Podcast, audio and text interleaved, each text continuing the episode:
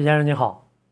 哎，你好，你好，哎，你好，你好，刘刘老师，哎，你好，哎，能听见吗？能哎能。能是这样，有一个像是这样情况，就是说在二十六号那天，嗯呃，我在那个长春华阳丰田 4S 店嗯提了一辆可罗拉，嗯就是说在二十六号那天下午，我们在那就是丰田华阳 4S 店，嗯然后提了一辆卡罗拉，嗯，啊然后在二十七号早上去检车的时候，就是说因为它这个大家号这个数字不不整齐，然后呢没过检测线，啊然后当时呢，四 S 店给的解释就是说可以给那个呃换一台，然后需要我们自己垫税。啊然后后期吧，我们考虑说要换一台垫税也可以了。然后结果到晚上的时候，四 S 店就带着我们去检车去了，啊顺德点过了。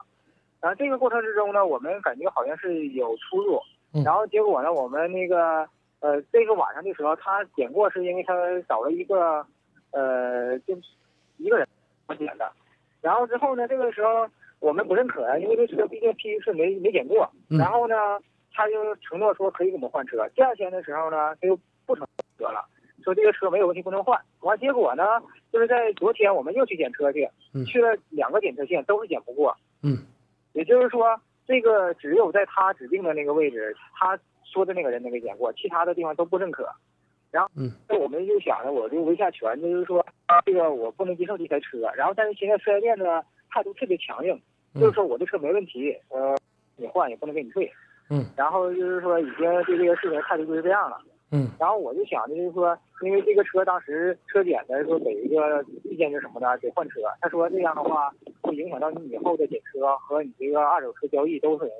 嗯然后也就是说，这车买到手也是个罗乱。嗯然后但是现在四 S 店就是呃不予处理，这态度挺强硬。嗯。然后这个就是说，我也是一是吧，想自己维下权，再也想呼吁一下所有的呃听众和车友朋友们，就是检车的时候一定在买选车的时候吧，一定要注意这些细节。然后呢，一定不要就是让四 S 店的这些伎俩给给忽悠了。嗯，我明白你的意思了。他开始不答应给你换车了吗？刚开始没换，没换车就去了，就是那个换晚上的时候，他就领着我们就去了一趟那个检测线，嗯然后结果就解过了，没有换车啊，对，也是也是同一个检测线，但是换了人了啊。然后呢，因为对我们存在质疑啊，然后之后也也想他可能会以后怕检不过，然后结果呢，呃，当天他说没有这批也没给你换，然后第二天他又变卦了，说这不给我们换了，然后我们想那就是到别的检测线再试试吧，嗯结果那时候我们又换了两家检测线，然后之后检车的人员都说说这个就是说呃这不整齐，他们根本就不能给我们过。然后呢，呃，他检测员也也是奉劝我们说你们这车得换，说以后在交易的时候和检测的时候都不一定能有保证，是这样的。他开始不是说答应说给你换一台车吗？现在又不承认了，是这意思吧？呃，对，第二天早上我们去打算换车的时候，他就不承认了。哦，他就说，因为头天晚上他说让那个人给看了是没问题，然后结果就不承认了。然后我们想再再去检的时候，到别的地方还是检不过去。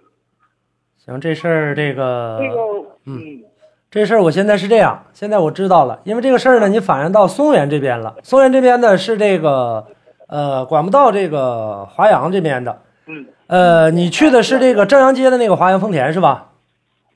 对对，是的，是的。行，这个事儿呢，这个你这样，呃，等这个呃下了我们的这个节目之后，然后呢，我再去给你进行这样的一个维权，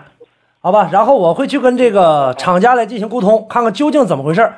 呃，然后呢，这个事儿呢，我回头呢会这个给你一个这样的一个答复，而且呢，每天的这个在直播的过程当中，你也知道我的这个直播，然后呢，到时候你再关注这事儿，行不行？啊，行，好的，好的嗯，好的，好，这个我没想到你都找这儿来了啊，好谢谢感谢啊，感谢支持，嗯，哎好嘞嗯好好，哎可以啊。